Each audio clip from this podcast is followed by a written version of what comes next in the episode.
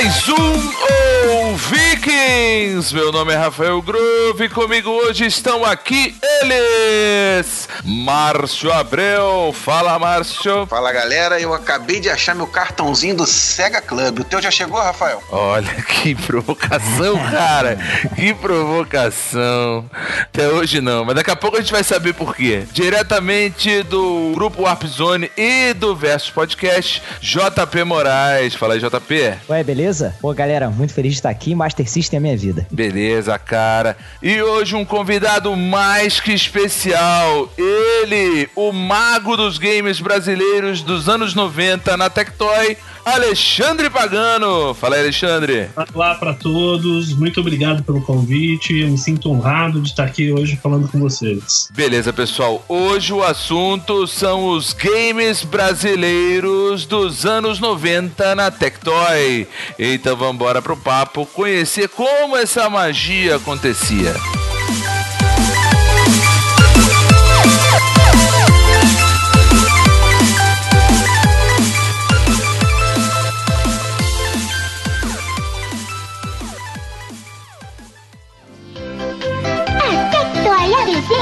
Primeira aventura da Mônica, onde o Cebolinha não apanha. É o jogo da Mônica contra o Capitão Fio para o Master System. Tem muita aventura, ação e um monte de coelhadas. Esse Capitão Feio vai ver que brigar com a Mônica não é brincadeira. Mônica no Castelo do Dragão. Mais uma grande aventura do Master System da Tectoy.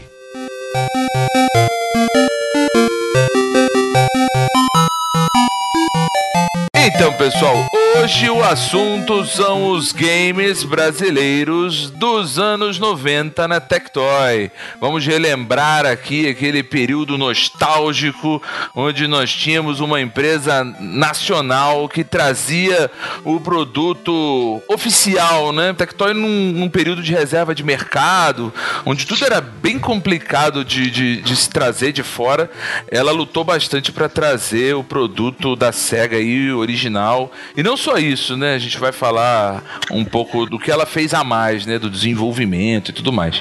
Hoje a gente trouxe aqui o Alexandre Pagano, que trabalhou, ele vai contar um pouco da história dele na Tectoy e ele vai dizer pra gente como tudo aquilo aconteceu. Alexandre, primeiro te agradecer aí, cara, falar um pouco de você, a sua carreira profissional, como é que você chegou na Tectoy, o que, que você fazia antes? É, eu sempre conto uma historinha que ela começa, na verdade, com em 1974, quando eu fui a primeira vez para Disney. É, e por que que eu falo da Disney, né? Porque o contato com a Disney me fez ficar apaixonado por é, animação, tecnologia e excelência em atendimento. Foi por causa do Walt Disney, foi por causa das animações da Disney, foi por causa do é, Magic Kingdom, especificamente, porque na época só existia o Magic Kingdom quando eu tinha seis anos, né? É, eu fiquei fascinado com toda aquela tecnologia, com toda aquela comunicação que existia no parque e eu decidi que eu queria trabalhar com isso. Eu queria trabalhar com entretenimento e tecnologia. E o que aconteceu foi que, assim, isso o tempo foi passando, né? E eu sempre muito apaixonado por desenho, sempre muito apaixonado por tornar tudo que estava na minha cabeça eh, passar para o papel. Eu comecei a pôr no, no, no papel os personagens do Mad. Eu não sei se vocês se lembram do Mad, que era uma revista de humor. Lembro sim. Sempre zoava alguma série, algum filme. Exato. Sim, sim. Ainda tinha aquela Muito dobradinha no final, né? Na capa. Isso, O Márcio era muito fã, é verdade. Mas enfim, é, é, tinha a revista nacional, a revista nacional era bem boa, e, e tinha também um personagem que, era do Dom Martin, que era o. Aliás, é, é, o personagem se chamava Dom Martin. Eu não me lembro quem que desenhava. E eu acho que era o próprio, eu acho que o nome é o próprio nome do personagem. E eu comecei a, a aprender a desenhar exatamente observando esse personagem, junto com os personagens da Disney. É óbvio que também entrava também o Maurício de Souza, que estava muito ligado à nossa infância é, desde então, né? Isso, isso com quantos anos, Alexandre? Quantos Dos anos mais seis, ou menos? dos seis anos pra frente, eu, eu, eu comecei a desenhar, assim, comecei a observar e desenhar muito, né? Então, assim, eu, eu desde os seis anos de idade até, até hoje eu desenho em função de ter ido pra Disney e ter tido esse contato. Eu, eu, eu vou vou, vou fazer um adendo aqui, porque eu acompanho você no Instagram e eu vejo as suas ilustrações, né? Aí eu vejo que você faz muitas dedicatórias. Não sei se as pessoas te pedem, né? Mas aí você faz, geralmente. E é muito desenho da Disney, né? Aí. Começando fi- Tô começando a ficar assustado. Tá falando de dedicatória. Tô começando a ficar assustado agora. Por que dedicatória? Eu não, não entendi. o- Não sei, tô achando que tu vai pedir uma dedica- um desenho com dedicatória também, cara. Vou pedir, cara. Posso pedir? Tô começando a ficar assustado com a sua história. Continua, vai. Fica à vontade pra pedir. Eu Vou sempre, pedir. Por favor, Rafael, por favor. Vou eu, pedir. eu sempre, eu sempre faço desenho pra quem me pede, assim, eu não tenho. Eu, eu me esforço um pouquinho e tento pegar o estilo do, do personagem e fazer uma reprodução. É, é, já teve um, um maluco, que é o Abinael, que me pediu pra fazer um, um desenho dos Simpsons pra ele tatuar no corpo. Caramba. Ih, que maneiro. E, meu, eu fiz e o cara tatuou. O pior é isso, eu fiquei, eu fiquei super lisonjeado. A, tata- a tatuagem ficou linda de morrer. O tatuador era muito bom. E eu fiquei super lisonjeado, assim. Eu nunca tinha feito um desenho que tivesse virado uma tatuagem, né? Mas eu fiquei bastante contente. Mas enfim, os anos foram passando, né? E eu resolvi fazer design. Fiz faculdade de design pela Belas Artes. Durante a faculdade, eu realizei um sonho, foi trabalhar num estúdio de animação que fazia curtas metragens para Disney. Que maneiro. Então, e ainda era na tecnologia, ainda não existia tecnologia como existe hoje, né, de computação, e ainda era no acetato, então era a tecnologia tradicional. Tinha que pintar cada acetato, né? Desenhar e pintar cada acetato e trocando e fotografando, né? É, tecnologia não, era a metodologia tradicional, né, que era o, exatamente, você faz todo o processo de é, animação, depois de clinagem, da clinagem vai para os testes, feitos os testes, eles, eles é, passam para o acetato, o, o, só o traço, depois que passou para acetato, vai para a área de arte final, que se pinta atrás, e daí vai para fotografia. E era assim, era, um- era uma loucura, assim, tô- eram trabalhos de 11 minutos, eram 9 meses. Caramba. Caramba. Era um trabalho assim. É porque- bastante- É porque a Disney, né? Uma coisa que o meu pai, meu falecido pai, falava, ele, ele era muito fã do- também dos desenhos da Disney. E, e o que ele dizia é que a Disney ela tinha um padrão, como você falou no início, um padrão de excelência e qualidade, que a os movimentos tinham que ser muito fluidos, né? Então acredito que eles cobravam isso de vocês. Então por isso que um- uma animação de 11 minutos levava 9 meses, né? É, não, e assim, é, é, os model sheets, né, que são os, os modelos que a gente tinha que seguir, eram extremamente. É, é, tinha uma- um guideline bastante severo, assim, para você cumprir com todo, todo, esse, todo, todo esse processo. E eles né? Reprovavam muita coisa? Olha, felizmente, o trabalho do Brasil em animação era muito bom. Hum. Então, reprovava-se muito pouco. Era uma cena ou outra, assim, porque o padrão de qualidade do, do, do- do pessoal do Brasil era muito bom. O estúdio que eu trabalhei se chamava HGN, do Haroldo. E recentemente o Haroldo participou da Princesa e o Sapo. Ah, que legal. Então, assim, Legal. é um cara assim, talentosérrimo. O Haroldo é um, um- é um crânio também na área de animação. Tem os desenhos da Disney mais antigos que você vê que será que eles usam atores reais pra fazer os movimentos. É, a rotoscopia, né? Isso, Desenhavam por cima. Era muito comum. A rotoscopia era, era uma técnica é, para você ver como eles eram a- é, arrojados, né? A rotoscopia depois acabou sendo passada para o videogame, né? Isso. Uhum. E se você Prince of Persia, pegar. né, um exemplo disso. Isso, se você pegar o, o, o, o Flashback também, aquele jogo da, de Mega Drive Flashback era assim. A Disney tinha lá, na, no, acho que era no Hollywood Studios, um, um local que mostrava como eram feitas as animações antigas. Agora é uma área de Star Wars, né? Virou uma área de Star Wars. É, na verdade, é, é, eles, têm, eles tinham uma atração que falava sobre animação, né? E você até aprendia a, a animar o, o- Animar não, a, a fazer um Mickey Mouse, alguma coisa assim. É, era interessante, mas era, falava muito superficialmente, nem dava pra poder abordar muito, muito a Sempre- fundo, né? Eu sempre me amarrei em fazer minhas animações nas bordas dos meus cadernos, cara. Lembra, Rafael? Sempre tinha uma animação assim, Eu, eu ia falar isso, eu ia falar isso. Quando o Márcio ele tem nove anos, né? A, a- a mais do que eu. Então, quando eu era criança, o Márcio fazia os, os desenhos assim, ele fazia os movimentos nas bordas do caderno e ficava fazendo lá o coisa. Eu ficava, nossa, eu falava, nossa, que incrível! Aí eu tentava fazer, mas ficava uma droga. Mas fazia bullying comigo, cara. Mas É a animação é uma arte é, extremamente complexa, é uma arte maravilhosa e foi baseado. Bom, depois eu vou chegar na. na o, o porquê que eu tô falando tudo isso, né? É, então, daí eu saí da, da animação é, por um simples motivo, porque é, pagava muito mal, assim, né? A arte aqui no Brasil se paga muito mal ainda, né? E daí meu pai trabalhava na área de vendas da Tectoy e ele me falou que tinha uma vaga na área de promoções. E daí ele me falou: olha, vai lá participar, ver se você entra com- no processo, né? E eu fui participar, eu. É, é claro que não houve nenhuma interferência do meu pai para entrar lá, é, e eu fui mais para pagar a faculdade mesmo. Meu foco nunca foi entrar na Tectoy para fazer qualquer coisa. Para mim, a Tectoy era uma, uma empresa de brinquedos tecnológicos só. Que era o que era na época, né? Sim. Na época que você entrou, ainda não tinha. Não, não tinha o boom ainda. Tinha brinquedos como provavelmente o Tinha Armatron. a estrelinha mágica, né? Tinha o. A estrela- Light Phaser. A Estrelinha Mágica ainda não. Ainda não? Ah, tinha, tinha lançado já o Mega Drive. o- ah, desculpa. Tinha lançado o Master System, né? E tinham poucos jogos. E eles já estavam com o, Mas- com o Mega Drive no forno para pensar em lançamento, assim. Estavam fazendo os primeiros testes, tanto de joystick quanto de, de, é, de hardware para transformar o, o Mega Drive, que era CMYK, em RGB. Hum, ah, Porque- entendi, porque ainda tinha que fazer essa conversão no hardware, né? Para os televisores. Porque as TVs daqui tinham um padrão diferente da americana e da japonesa, né? Exatamente. Então eles faziam toda essa parte de, de, é, configuração do, do, do, do hardware, né? Era o padrão de cores que vocês estão falando? É, do padrão Isso. de cor. É, eu lembro que nos videocassetes tinha lá NTSC PAU-M, né?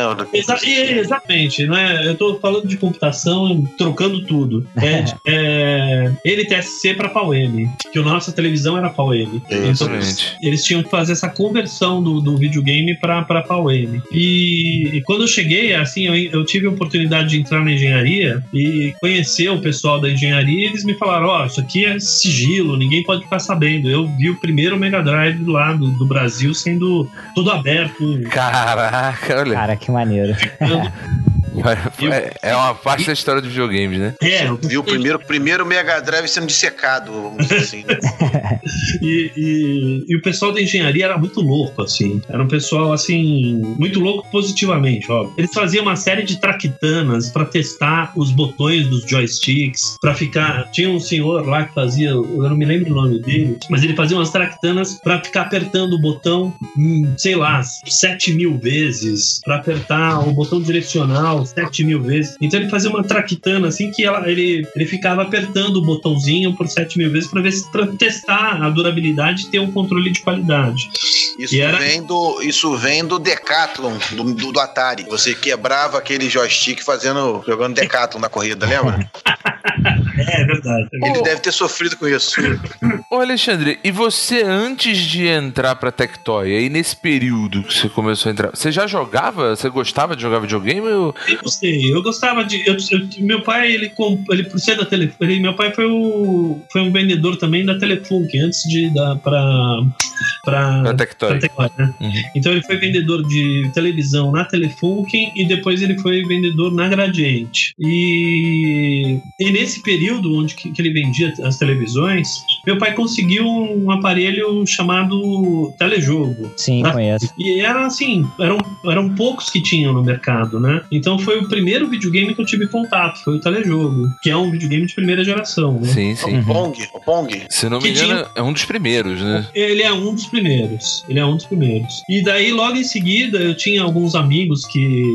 que, é, é, eu, eu estudei no Santo Américo, né? Então tinha alguns amigos que eles tinham condições assim, eram bastante abastados, iam muito para os Estados Unidos, para a Europa, e alguns deles trouxeram o Atari, né? Então acho que foi, sei lá, em oi- 79, 78 eu já tinha contato com o Atari. E tinha um amigo meu também que tinha o Odyssey, que o pai dele trabalhava na, na Philips e, e ele conseguiu o Odyssey. Então eu tinha contato com esses videogames e gostava muito e jogava muito. muito. Mas não, não, não- o videogame, pra minha geração, quando eu era criança, ele não tinha. é, é, a gente até fazia umas sessões de videogame, ficavam jogando todo mundo, etc. Como vocês também faziam, mas era uma coisa mais rara, assim. é, é, a gente não trocava o videogame por um encontro pessoal, né? É, é, na, na nossa, a minha geração ainda era um, um pessoal que trocava um pouco o, o digital pelo. trocava mais o digital pelo. pelo, pelo contato. Pelo contato físico. humano, né? Aham. Era como marcar um dia pra jogar um banco imobiliário. Era tipo isso, a frequência. Não, mas isso acontecia assim, a gente, a gente marca, a gente era muito de assistir vídeo, de passar tardes e noites juntos assistindo televisão ou assistindo é, videocassete, né? É, e tinham também as sessões de videogame. Mas as sessões eram mais masculinas, e quando a gente começou a fazer os nossos 15, 16, 18 anos, daí a gente quis, queria incluir, as meninas e, e só tinha um jeito, que não era jogando videogame. Videogame ainda não era um atrativo, né? Acho que hoje já tá, já tá começando a mudar um pouco, né? Isso. Ah, hoje muito mais. Hoje as meninas jogam tão bem quanto os homens. Eu, eu Às vejo vezes, é- meninas, às vezes até melhor. na maioria das vezes, melhor. Melhor. A, fi- a filhinha do Hermênio, nosso companheiro do ouvinte, já tá jogando muito melhor do que ele aí, pelo que eu tô sabendo. Exatamente. O que também, não desmerecendo a menina, não chega a ser É, um mérito, né? É, não quer dizer nada. Mas, É, Eu acho que da mesma forma que os homens foram se adaptando a, a serem homens domésticos, que hoje você tem mais homens domésticos, né? É, as mulheres também, elas começaram a gostar mais de futebol, começaram a se interessar mais por carro, começaram a se interessar também por videogames. A mi- Os assuntos estão se cruzando, né? A minha esposa, ela, é de, ela nasceu em 1991, né? Eu nasci em 84. Eu sou bem mais, mais velho que ela, assim. Mas ela, ela é uma geração nem tão recente, né? Ela já tem 27 anos, mas ela joga, ela joga bastante. Ela, ela jogava Tibia, ela- às vezes ela era até mais nerd do que eu. Eu não cheguei a jogar Tibia. Mas ela, ela jogou muito Super Nintendo. Mario, até hoje ela joga comigo. E e eu acho que você tem muita sorte dela, provavelmente não vai ouvir esse programa. Por tu dizer a idade dela ao vivo e a coach pro. É, espero que ela não tu tem escute. muita sorte realmente dela não. Corta, corta. É, Não, A eu- gente- muito nova. Entendeu? O cara não um gentleman. é, meu é. E, e- então é isso, assim, eu jogava bastante videogame, mas é, jogava mais com os amigos, era, era um encontro é, social, né?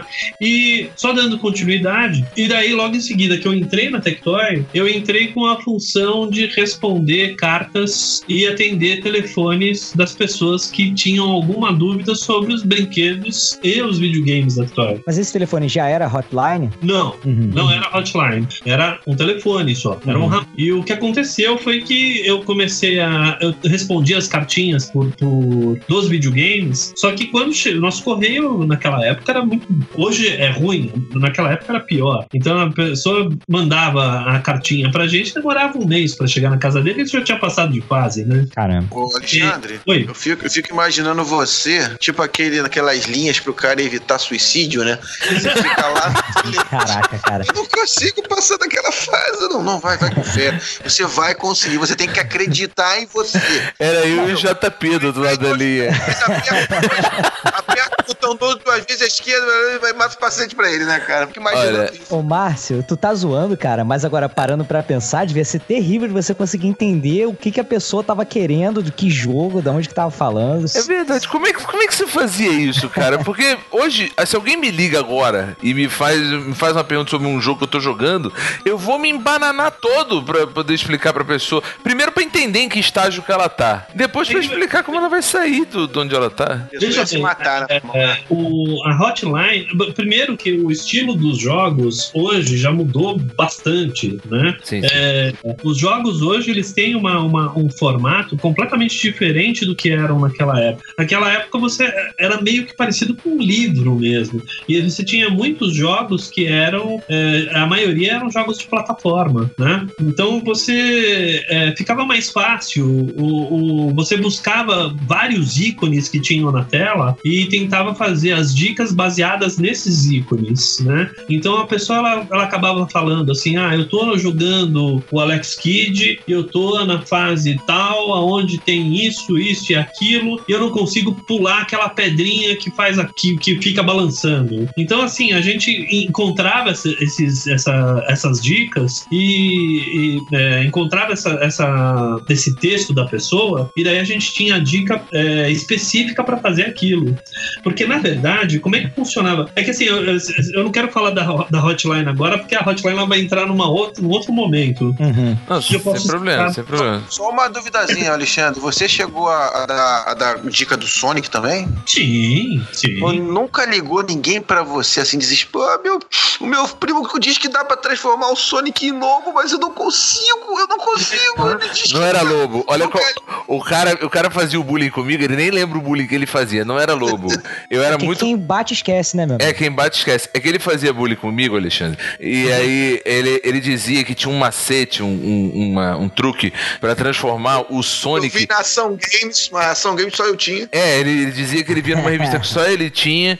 Aí ele falava que o Sonic é- ele poderia se transformar em elefante cor-de-rosa.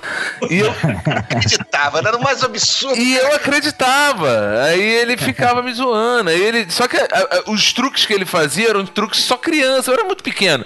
É, é, os truques dele eram só, faz o seguinte: fica num pé só. Era nesse nível. Fica num pé só durante 10 minutos e com o controle na mão, que aí vai habilitar o. Enfim. Esse cara sou eu. Tinha uma. o Roberto Carlos vai te cobrar royalties, cara. Ah, vai. O- Você sabe que tinha uma, uma coisa que a gente fazia, porque assim, é, tinha muito, muito, muito, muitos meninos que ligavam e falavam assim: pô, como é que eu faço pra fazer X coisa? Assim, transformar o Sonic em elefante cor-de-rosa. A gente dizia que não conhecia essa dica, que não existia isso. A pessoa falava às vezes que existia sim, era fazer isso, isso e aquilo na fase 342. A gente dizia que desconhecia, mas a gente anotava e testava. Vocês validavam? Eles validavam as lendas urbanas, cara. Alguma Ah, vez aconteceu uma lenda urbana dessa? Funcionou? Não, mas a gente validava tudo.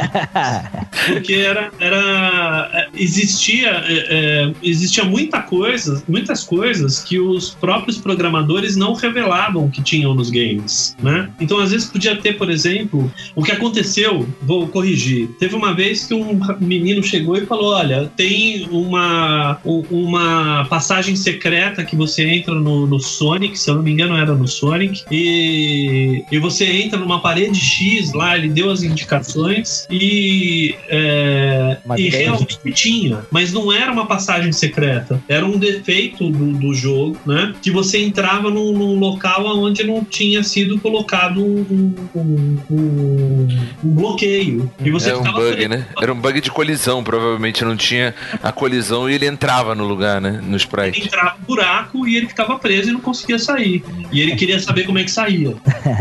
E daí, assim, eu demorei, eu demorei acho que um, mês pra achar isso daí. E depois eu achei e não, não era um bug, era um defeito. Mas no início, no início desse que você respondia dicas por carta e por telefone, já era uma equipe ou você Não, não, não era, era só eu que Caramba. fazia a, a, a resposta por cartas e por telefone. o telefone tocava muito assim, tipo, uma pessoa só? Não, não, no início não. No início você tinha, é, sei lá, acho que 5, 10 jogos Uhum. e você não tinha muitos, é, muitas ligações. Mas acontece que daí a Tectoy fez mais, um, mais um- uma leva de lançamentos, daí caíram, apareceram mais 10 cartuchos e esse telefone começou a tocar e era uma coisa insuportável, né? Porque começou a dar. As pessoas começaram a descobrir que tinha o telefone da Tectoy e que se dava dica para se passar por, por telefone. E começaram a ligar, ligar, ligar. Eu atendia telefone o dia inteiro. Caramba. E daí eu, eu comecei a deixar de fazer outras coisas só porque de telefone, né? E foi nesse momento que o, o, o Daniel Dascal, que era o presidente, e o Stefano é, entenderam que se vocês, se a gente começasse a fazer com que as, as crianças terminassem logo o cartucho, elas iam comprar outro. Olha aí, ó. Ah, ó. Tinha que ter um motivo, Olha né? fim maquiavélico. tipo, Olha, É, é uma- era uma estratégia de marketing brilhante, né? E, Sim. e- Aham. E daí o que, que aconteceu? Daí começaram a, a estudar a hotline. Eu fui o primeiro atendente da hotline. E logo em seguida veio a Cássia, que era uma moça que, que começou a atender junto comigo, porque eu não estava dando conta, né? É, logo em seguida veio a Ana e a Cristiane. E Mas, mas acho que quem é que jogava de fato? Elas jogavam ou era só você? Que alguém tinha que jogar pra saber o caminho das pedras lá pra passar pra galera, né? No, como, como eu já tinha já uma experiência de jogar videogame e era, elas eram todas meninas, né? Elas tinham mais dificuldade. Então eu ensinava elas a, a, a, a passar das fases, a jogar o jogo, e elas começaram a se tornar é, ótimas jogadoras, né? E, e- mas eu geralmente eu jogava mais. E o que acontecia foi que assim, eu, como eu já estava fazendo faculdade de design e, e na época se existia um negócio chamado Pestap, eu não sei se vocês já ouviram falar, que é o, o- a combinação. de Você, você- numa página você faz um Pestap, você combina texto, imagens e vai fazendo uma editoração de, um, de uma página, de um livro, né? Como, como se chamam de. É o infográfico de hoje? Tipo infográfico? Ou- Ou é o infográfico ou, ou um software que é muito usado é o Adobe InDesign,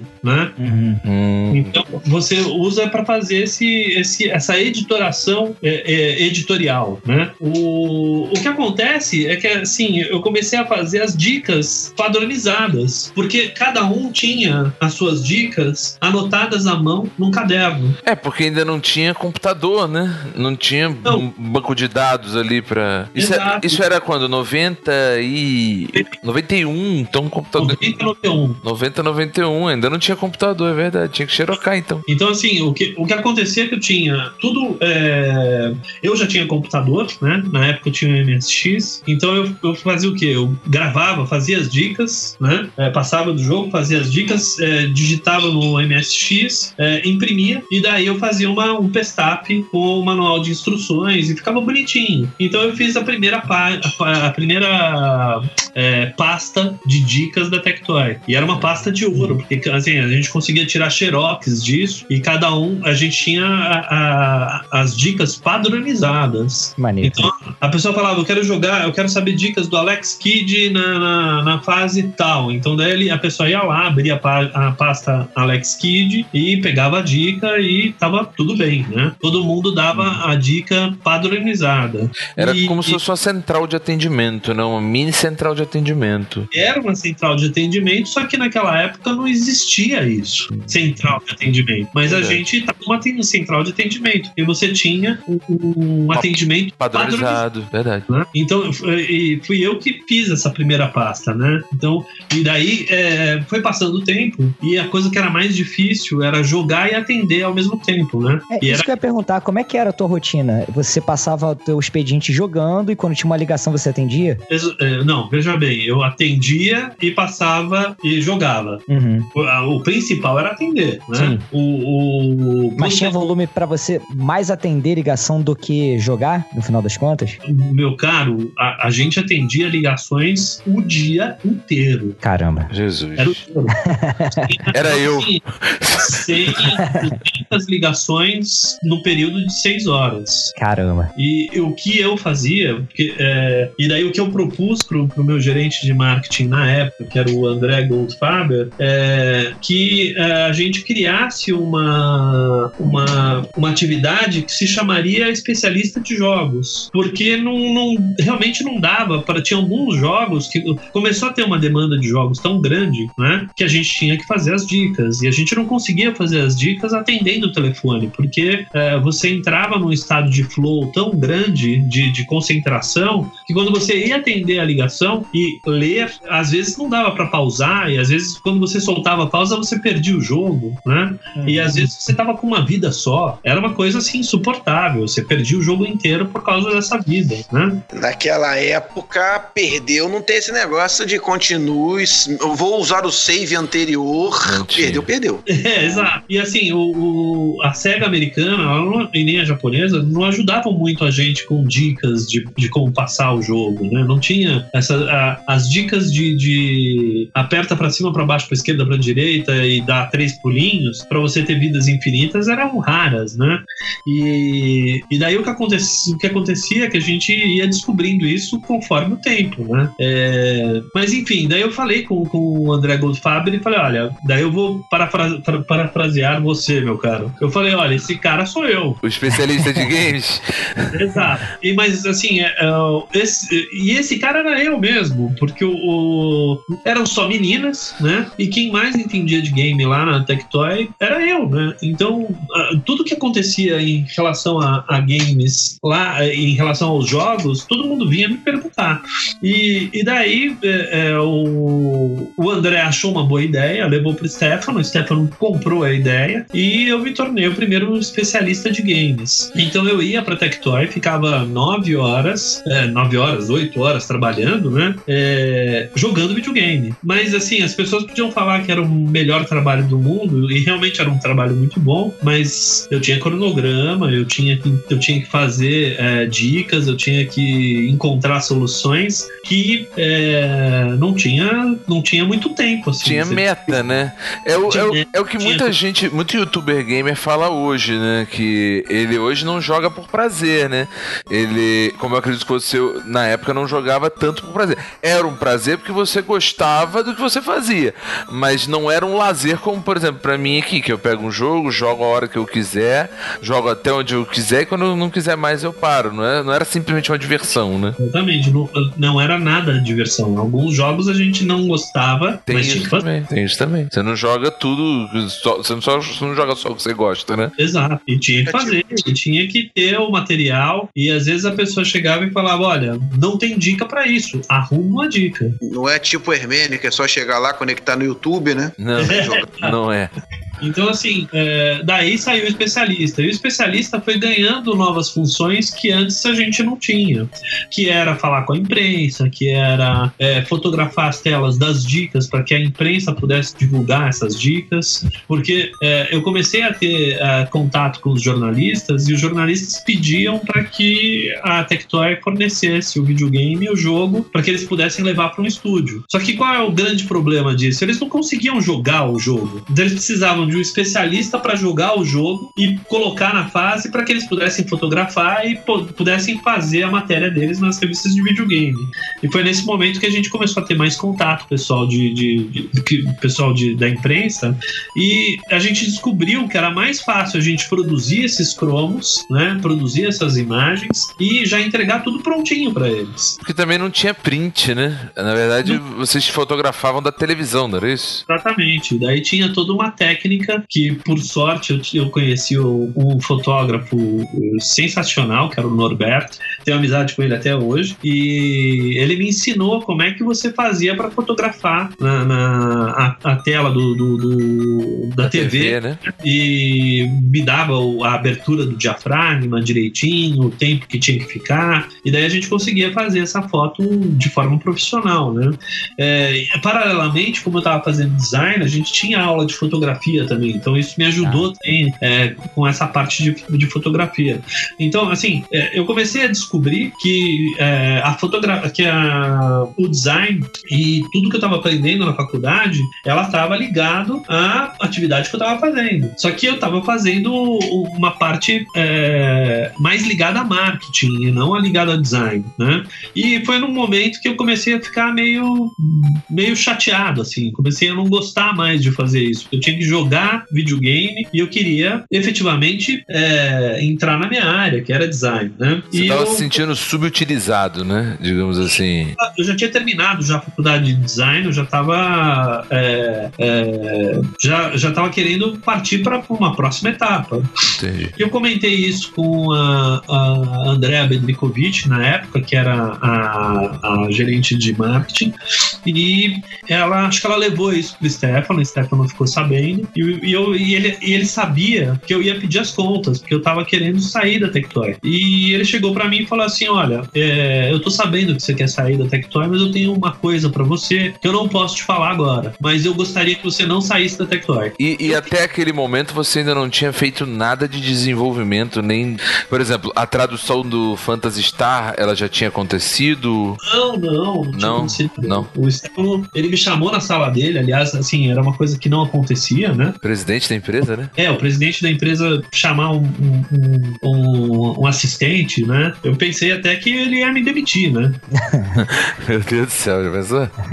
E aí ele, ele chegou e ele falou comigo, falou que estava interessado, que, que, eu- que ele sabia que estava fazendo design, que ele tinha uma coisa muito especial para mim, mas que ele não podia me falar. E que para eu confiar nele. E é óbvio, né? Que eu confiei e fiquei na Tectoy. Acho que depois de uns 3, 4 meses, é, a André me trouxe um, ca um cartucho, a André Bedrikovic, e falou assim: olha, testa esse cartucho aqui. E eu falei, mas para que que é? Ela falou assim: testa e me diz o que você acha. Ah, tá bom. Testei o cartucho e daí eu falei pra ela: olha, o cartucho é super diferente, é maravilhoso. Só que se for em inglês, não vai rolar. Porque muito pouca gente fala inglês aqui no Brasil. E eu acho que vocês tinham. Eu acho que a gente tinha que traduzir esse game, mas eu acho que a gente não tem condições de fazer isso. Ela falou: olha, era exatamente o que eu queria ouvir. Era o Phantasy Star. Porra, que louco.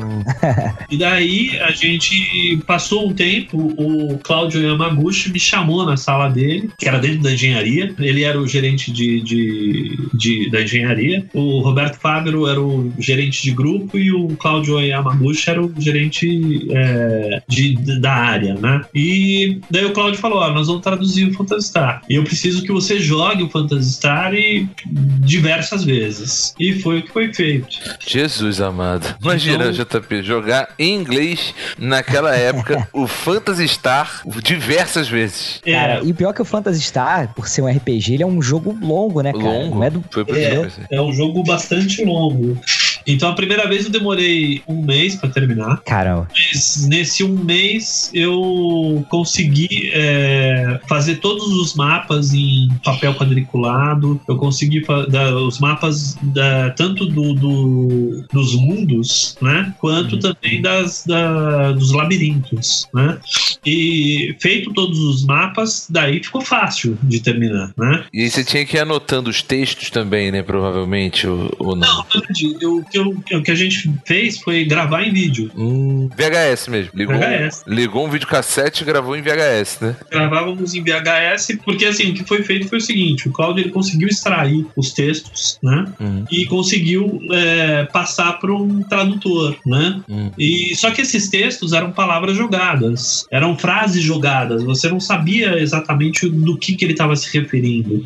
O inglês, muitas vezes, ele é, ele é um pouco abstrato se você não tiver um contexto. Ele né? vem- é, Sim, é. sim, sim. E, e o, que acontecia, o que acontecia é que é, quando o Cláudio jogou de volta o texto em português, é, ficou esquisito. Ele truncou, né? Porque, por, por que que, por que que eu, eu, eu até, eu até entendo um pouco disso? Não sei se o JP chegou a fazer isso. Quando começaram os emuladores e ROMs, né? Não sei se você conhece esses programinhas que a gente é, faz no Aplica computador. IPS. Isso, aí a gente aplicava.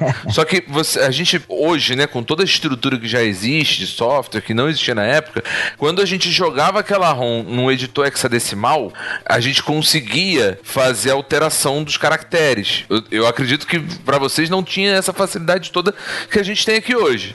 E mesmo assim, é- era complicado, porque, por exemplo, você podia alterar o caractere. Por exemplo, se aquele caractere lá fosse um A, você podia botar um B, um C. Só que você não podia mudar. sabe? Tipo, se a, se a frase tinha, é, tinha 20 letras, você só podia escrever algo com 20 caracteres. Senão você detonava o jogo. Se você botava o 21, você detonava o, a ROM. Era mais ou menos isso que acontecia? Era exatamente isso que acontecia. E assim, é, dava muito pau. Dava muito. E, e, e, e, também o jogo ficou esquisito, né? Porque tinha muito muitos textos que eles se repetiam em outros. Então, sei lá, você trocava. Uh, ele usava a mesma palavra, mas com um sentido diferente. Só que em inglês era a mesma palavra, né? Entendi. Então tinham algumas programações assim que o Cláudio teve que fazer para tentar alterar isso daí. O Cláudio, ele é um cara fora da curva, assim, né? É, aliás, muita gente da Tectoy era fora da curva, assim. E, e, bom, eu só sei que depois de três meses de trabalho árduo, assim, jogando 12 horas por dia de Phantasy Star, é, nós conseguimos finalizar o cartucho e quando eu terminei o cartucho, eu não conseguia nem ouvir a musiquinha. quando, quando ia dormir, Alexandre, você, você via, você fechava o olho, você via lá o, aquela paredinha de tijolos lá do, do Phantasy Star? Você tá brincando, mas eu, eu via tudo em quadriculado, cara. em, em, pixel, era uma coisa assim. eu fechava e dava um certo bug na cabeça. Assim, e a musiquinha ficava no, no, no fundo o tempo todo. Vou colocar ela aqui no fundo na edição, pra quando você ouvir você relembrar.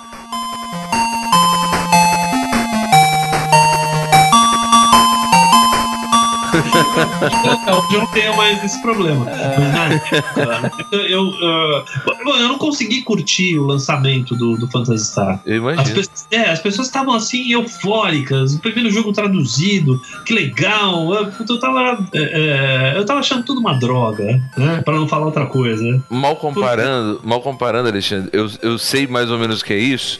Não, talvez o JP que também edita o, o podcast lá do, do Verso, do o, da Warp Zone, a gente fez aqui um RPG, que é um podcast em formato RPG, que ele dá bastante trabalho na edição. Você tem uma ideia? Porque ele tem muito efeito sonoro e tal, e a gente faz no tempo livre. Só que a gente gastava muito tempo do tempo livre. Foram mais ou menos seis ou sete meses, né, Márcio? Editando. Foi. E assim, o pessoal é eufórico, foi o nosso maior sucesso de downloads até hoje. Não só os ouvintes, mas a galera aqui é eufórica. E eu já não aguentava mais ouvir. Porque eu ouvi tantas vezes que eu já não aguentava é. mais ouvir. Hoje eu não isso, mais. Isso acontece muito, assim, quando é, eu sou músico também, então é, é, quando eu vou tirar uma música, eu escuto muitas vezes a música para ouvir todos os detalhes, todas as notas, etc. E chega um momento quando você, quando você consegue tirar a música, você já não tá mais afim de tocar, assim, você já ouviu tantas Exato. vezes que você, você, não tá mais afim de tocar a música, né?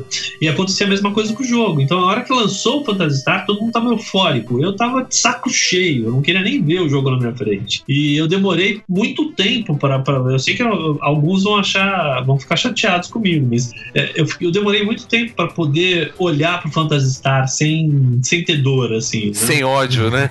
sem ódio. você olhava ele no display da. Você olhava, você olhava ele lá no display da, da Tectoy em alguma loja e você falava: Caraca, que ódio desse jogo. eu, eu, eu, vi o pessoal assim amando o negócio, eu falava assim, meu, putz, não sei como é que o pessoal consegue gostar desse jogo, mas eu tava assim, é, é, tava estafado com, com, com o trabalho, né? O ah. trabalho realmente cansativo do, do Phantasy Star. E... Mas eh, hoje, analisando, né? Foi um, o Phantasy Star, ele foi o precursor de a gente conseguir desenvolver o, o, o fazer todo o desenvolvimento posterior. Porque Olha, o... e, e, além de dar o know-how, né, do, do desenvolvimento de, de, de, jogos, ele, se não me engano, ele foi, foi o primeiro jogo eletrônico brasileiro, é, em português, né? Brasileiro não, mas traduzido em português, não? Eu acho que não. Eu acho que já, já tinham jogos que tinham sido traduzidos, é, mas assim, não eram oficiais, né? Entendi. O, o, eu sempre falo assim, eu, eu, sou o primeiro game designer do Brasil. O é primeiro verdade. oficial, né? Sim, claro. Porque, o, o, porque eu sou designer e porque eu fiz, é, é, eu fiz os games na Tectoy de forma... De forma legal, é, de forma legal. É, devem ter existido outros, não sei se foram designers, mas devem ter existido outros profissionais que fizeram games, que fizeram games nacionais, mas não eram game designers. Eu era game designer. Por isso que eu, é, é, é eu coloco essa, é, esse lado oficial, né? Então. Essa, mas essa tradução, ela ainda não era para um designer. beleza, ela, do aspecto técnico, eu acredito que ela, como você mesmo falou, ela abriu a porta para vocês chegarem. Mas eu acho que ainda não era o que aquele coração design, né? Queria, porque não mexia com o design. Acho que você fazia uma tradução, tecnicamente, pra época, então, é um trabalho incrível. Eu tava jogando, cara. Eu não tava fazendo design. Exatamente. Tava jogando, né? Exatamente. Eu tava só dando auxílio. Na verdade, é um trabalho de design, né? É, hoje fazendo. É um trabalho de game designer, né? Sim, sim. É, é, mas é, ainda não, não, não era o que eu queria fazer. Eu queria fazer o game, né? Acontece que foi com o Phantasy Star que o Cláudio, além dos caracteres, ele descobriu as imagens. Como extrair as imagens, né? Era E- isso que eu ia te perguntar, porque vocês não tinham ferramentas de software pra fazer isso, né? Sim. O arquivo chegava fechado pra vocês, né? O cartucho chegava fechado, a gente falava: olha, a SEGA, a gente quer desenvolver game. A SEGA simplesmente falava assim: ó, pode desenvolver. Parabéns, tá nas costas. Vai lá. Tá autorizado, vai lá, fica à vontade. Você pode me dar uma dica? Não, te vira. Mas eu me dar software gráfico? Software gráfico? Não, te vira. Era É. tudo assim. Então, assim, eu- o- por isso que eu te falo que o pessoal da engenharia, da- da- do, o pessoal da Tectoy, tinha muita gente fora da curva, assim. O, o Cláudio, o Maurício Guerta, Marcelo Caiado, o Topete, que era o Luiz Campelo, eh, todo esse pessoal era um pessoal assim muito bom, assim, que os caras eles extraíam, eles escovavam bit, cara. Era uma coisa assim Uhum. É. impressionante. É um- Faziam software para extrair o, o a, para ler a, a, a linguagem de assembler para uma outra para ser mais para ser mais mais é, faziam toda a parte de programação depois jogavam de novo para assembler e, e se eu posso estar cometendo erros em relação a que, que linguagem que era porque eu já não me lembro mais mas é, Acredito, eram- acredito que não tem erro, não, porque o assembly é linguagem, linguagem de máquina, então eu acho É. que deve ser isso mesmo. Talvez eles não, não colocassem em C, mas, mas a conversão acho que era isso. Uma linguagem de, de mais, ma- mais visível, né? Mais- agora eu esqueci, mais de alto, de alto nível, né? É. E, e aí jogava para uma. fazia a conversão dela para o cara poder alterar e voltava para a linguagem de máquina, né? Pro assembly. Mesmo que Mas não o seja o que- C. É, é exatamente isso. Mas o que foi genial foi que o Cláudio ele conseguiu tirar as imagens. Nesse, paralelamente, o Stefano, e aí vai entrar a estrelinha mágica. O Stefano estava negociando com o Maurício de Souza a estrelinha mágica. E numa desses bate-papos, que o Stefano é bastante amigo do Maurício de Souza, o Maurício de Souza falou: pô, Stefano, quando que a gente vai fazer um game, né? O Stefano falou: olha, fazer a gente ainda não tem condições, mas adaptar a gente pode adaptar. A gente pode pegar o personagem de um jogo, tirar e colocar a Mônica. O que, você acha? O Maurício de Souza achou uma super ideia e daí foi o Cláudio o Cláudio deu o aval que era, era possível. A gente começou a fazer pesquisas de que cartucho seria o mais indicado. O marketing indicou o Wonder Boy e a gente começou a, a trabalhar com o Wonder Boy. Sabe o que eu achei interessante é que o, o, o Stefano falou com o Maurício que podia fazer antes de conversar com, com o rapaz da engenharia se era possível, né? O Stefano sempre foi muito visionário, né? E ele tinha, ele tinha o pessoal, ele, ele sempre se inteirava muito dos assuntos que aconteciam. Então ele acompanhava de tecnologia. perto, né? Ele acompanhava de perto. Então, principalmente o Daniel Dascal. O Daniel Dascal, ele, ele era, uma, era uma pessoa, ele era um tipo de um Walt Disney, assim, que ele, ele sentava com as pessoas, com os funcionários e queria aprender é, é, cada detalhe de, do- daquilo que a pessoa fazia. Que E ele, bacana, ele e inclusive aconteceu comigo, ele sentou e veio falar, pô, já te vi aqui várias vezes, eu não sei o que você faz, me explica o que você faz. E um presidente sentar do seu lado e querer saber o que, que você faz, Mãozinha É algo- treme, né? Mãozinha treme. Você fala é, eu, eu posso te dizer que eu tomei um susto, assim. Mas ele era uma pessoa muito simples, muito generosa, assim. Então, ele, ele tratava a gente muito bem. Com o falecimento dele, o Stefano, ele não, o Stefano não é uma pessoa tão é, é, próxima como era o Daniel Dascal. O Stefano é um pouco mais sério, é um perfil, não é um defeito, né? E o Stefano ele era um pouco mais introspectivo e ele falava mais com o pessoal é, de- da, da liderança. o Daniel já Ele- tinha falecido, então, no, no- na época da Mônica. Já, já tinha falecido. Infelizmente, ele teve um câncer, foi fulminante e ele veio falecer. E após isso, o Stefano tomou é, a As direção rédeas, né? É, tomou as rédeas da empresa, tomou a direção da empresa. E ele começou a, a, Ele falava muito com o pessoal da engenharia e ele provavelmente ele já tinha um retorno do Cláudio e do Roberto Fábio que eh, seria possível. E, e provavelmente foi por isso que ele, ele, ele falou: olha, vamos fazer. Né? O, o que foi mais gozado dessa história é que o Stefano, ele simplesmente ele, é, foi, foi apresentar o primeiro protótipo né, para o Maurício de Souza e a Mônica tava com uma espada na mão, que era a espada Caramba. do.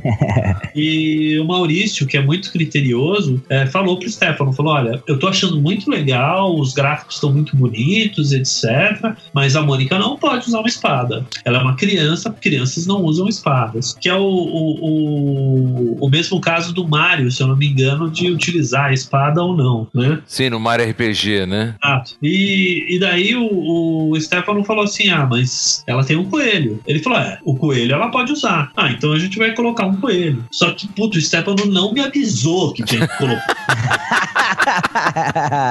Aí não falei, ó, não falei que ele ia fazer.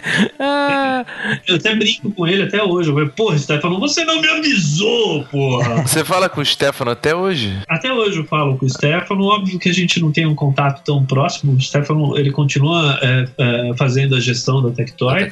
Né? É, não tão próximo quanto ele fazia, mas ele continua. E a gente só tem assuntos comerciais, né? Não tem assuntos é, próximos, né? Eu nunca tive uma proximidade do Stefano, né? Uhum. Eu tinha mais uma proximidade dos filhos do Stefano é, e da esposa do Stefano, a Lucy, é, que são pessoas, todos eles são boníssimos, né? E o que acontecia é que às vezes os- o- as crianças do Stefano estavam de férias, queriam vir pra Tectoy e jogar videogame. Eles E eles ficavam com você lá. comigo, cara. E eu, Ah. e eu ficava meio de babá deles lá. E era o maior prazer, porque a gente ficava jogando. Eu ficava jogando videogame com eles, né? Bacana. E passava todas as dicas, ensinava eles a jogarem, etc. Eles, são muito fofos. Quer dizer, hoje eles já são adultos, Adultos, né? Mas eles eram muito fofos. Você devia ser um ídolo pra eles, né? O, o tio que ensinava a jogar, né? Talvez, mas eles não tinham esse perfil, não. Eles não babavam muito ovo pra mim, não.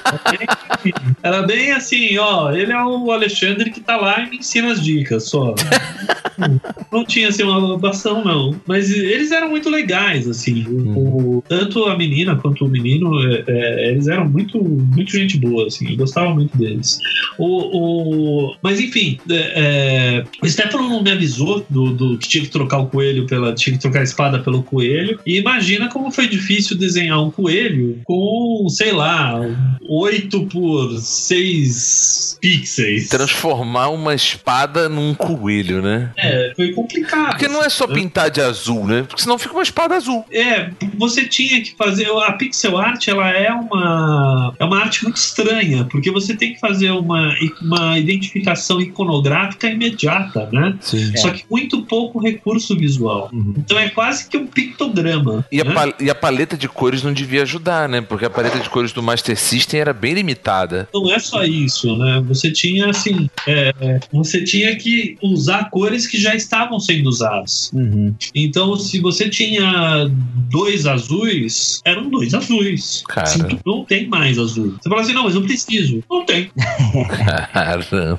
Que loucura, cara. E daí, assim, passou isso, o, o- eh, teve essa, essa primeira adaptação, né, que foi bastante complicada, eh, principalmente porque eh, eu dividia computador ainda no departamento. Nós tínhamos o monitor, colo- eh, nós tínhamos um monitor colorido na Tectoy inteira. Caramba. É, quando a gente fala assim, naquela época não existia, não é que não existia Google, não existia internet, não existia YouTube. Não, Não não tinha computador, né? O computador era raro. dividia computador com outros funcionários do departamento. Isso era mais ou menos o que? 92, É. 3? 92, 93. Entendi. E, e daí, assim, passou-se o tempo, né? É, foram aparecendo novas adaptações e as adaptações elas começaram a ganhar um know-how já, né? A gente já sabia como extrair, o, o pessoal da engenharia extraía rapidamente o, o, o, o que tinha que extrair, já passava pra gente, a gente já tinha uma metodologia para fazer os gráficos, para desenhar, para fazer as animações, corrigir essas animações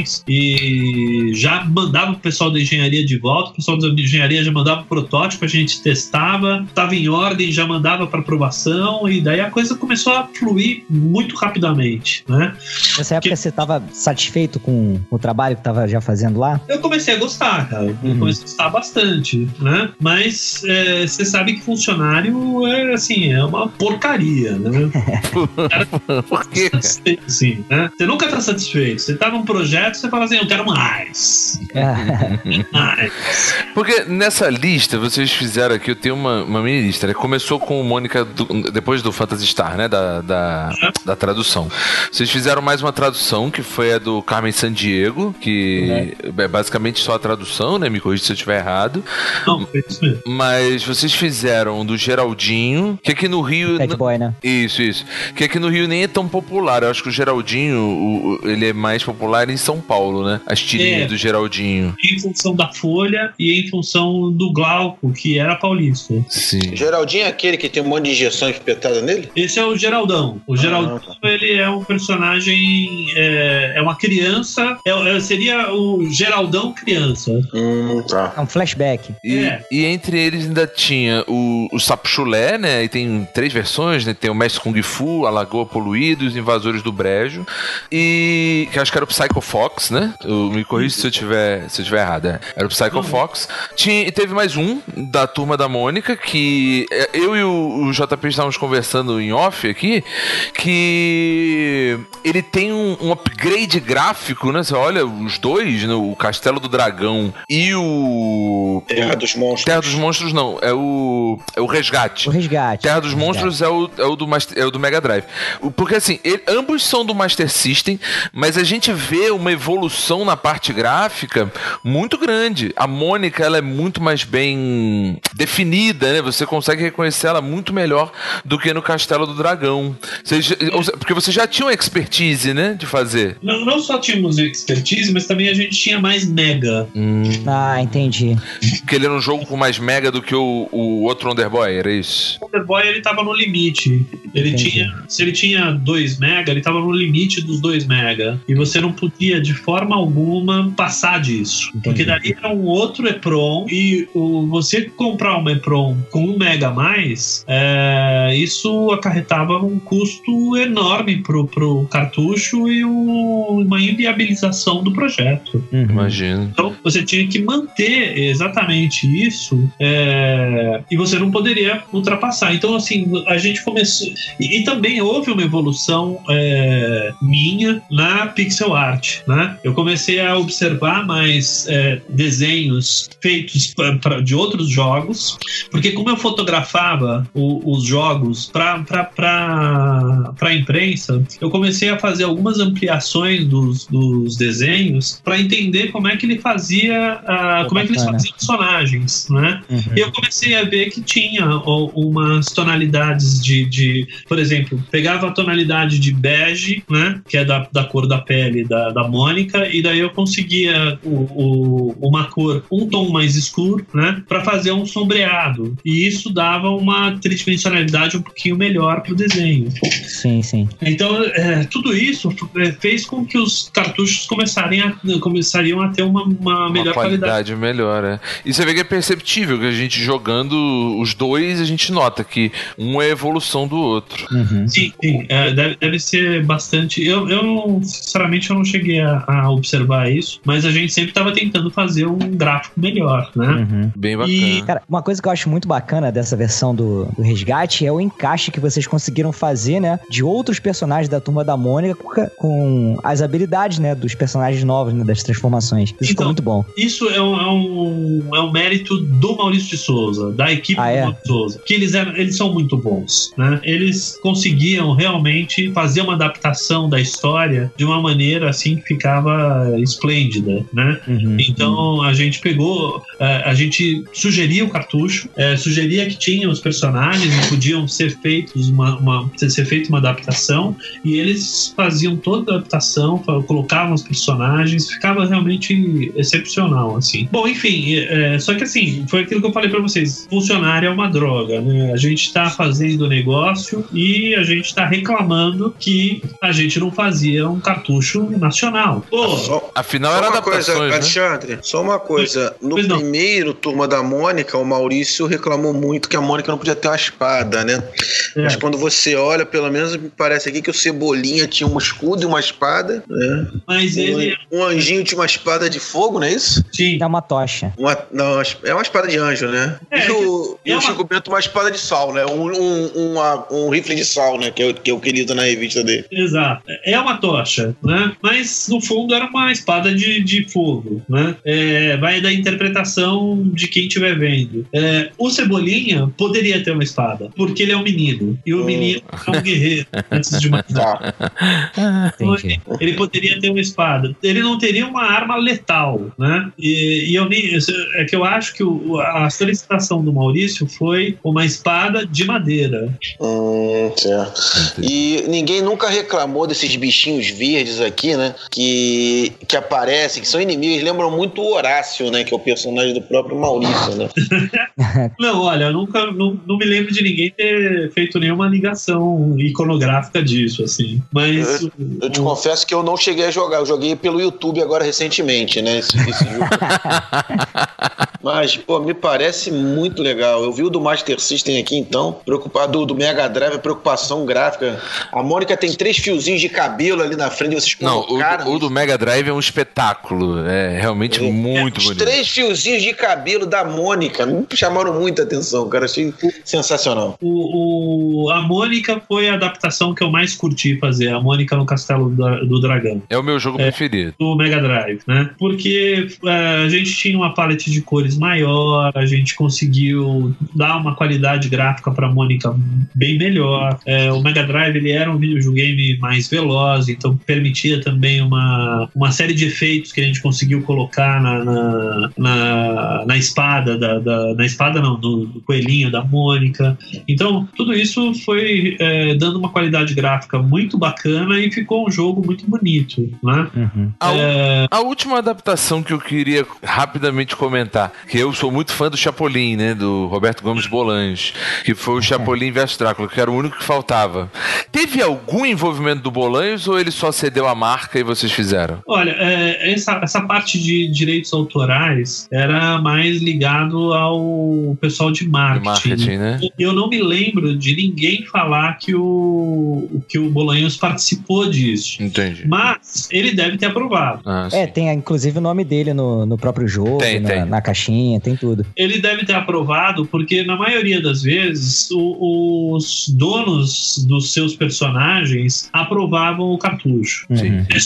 Então foi assim com a Ayrton Senna. Eu tive a oportunidade de apresentar o jogo pro próprio Ayrton Senna. Oh, que bacana, hein? Foi muito bacana. É, assim, eu até é, é, faço uma meia-culpa aqui, porque eu não, eu não gosto de Fórmula 1, né? Eu também E- não. Mas o, o- eu, eu, eu fui conhecer o Ayrton Senna na época que ele estava ele tava indo correr e eu apresentei o jogo para ele e o cara, eu só descobri que ele realmente era um super fera na, na área dele é, nesse dia. Uhum. Porque Certo. eu peguei com um vício de videogame, eu peguei o jogo, ele falou assim, meu, é, eu falei, você quer que eu apresente algum, algum circuito específico? Ele falou, não, pode jogar qualquer um aí. Eu falei, tá bom. Então eu peguei, eu peguei qualquer, eu peguei o primeiro, que era o Mônaco, e joguei, comecei a jogar, comecei a mostrar pra ele, ele levantou a cabeça, ele ficou olhando assim por um segundo, daí eu já fiz a curva, subi em cima do guarda-reio, subi em cima da grama, pô, tá em primeiro só. Não interessava, pô, ainda mais na frente do Ayrton Senna, eu queria estar em primeiro só, né? Joguei baixo, assim, né? E, e, e daí ele chegou pra mim e falou: Meu, pode parar. Não, ah, se você entrasse nessa segunda curva aí de Mônaco, você- nessa velocidade você tinha se matado.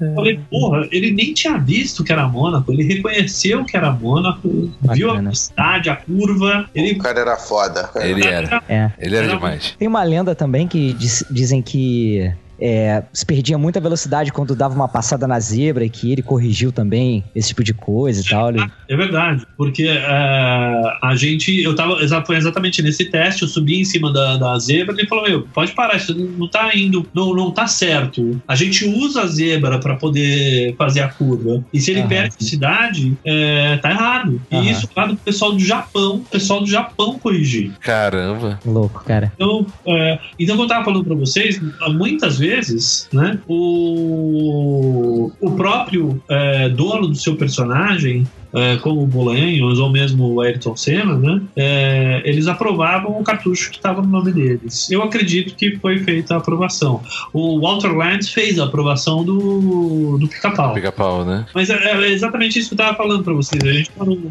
momento onde é, a gente estava fazendo jogos, jogos adaptados de forma muito rápida. É, o exemplo do, do Geraldinho foi um recorde e foi um, um, um- um desenvolvimento muito rápido. Porque qual é um dos maiores problemas do desenvolvimento? É o tempo. Uhum. Quando mais tempo você demora para desenvolver, mais caro ele fica. Né? Já estava tão redondinha a metodologia de adaptação que a gente fez o, o, o Geraldinho. em, em 20 e poucos dias. Caramba. Isso era, Caramba. é, foi um recorde, assim, foi 26, 27 dias. O, foi o tempo do Glauco falar, fazer os acordos com, com o pessoal da, de marketing, de ceder o, o personagem. É, o Glauco nem precisou desenhar o, o- o personagem. Eu mesmo já fiz todos os. o- já fiz a- o desenho e a quadriculação. É, o- a- eu faz- fiz a pixel art. A gente já introduziu os personagens, já fez o teste e o cartucho estava pronto. O, Bacana. e inclusive o Stefano fez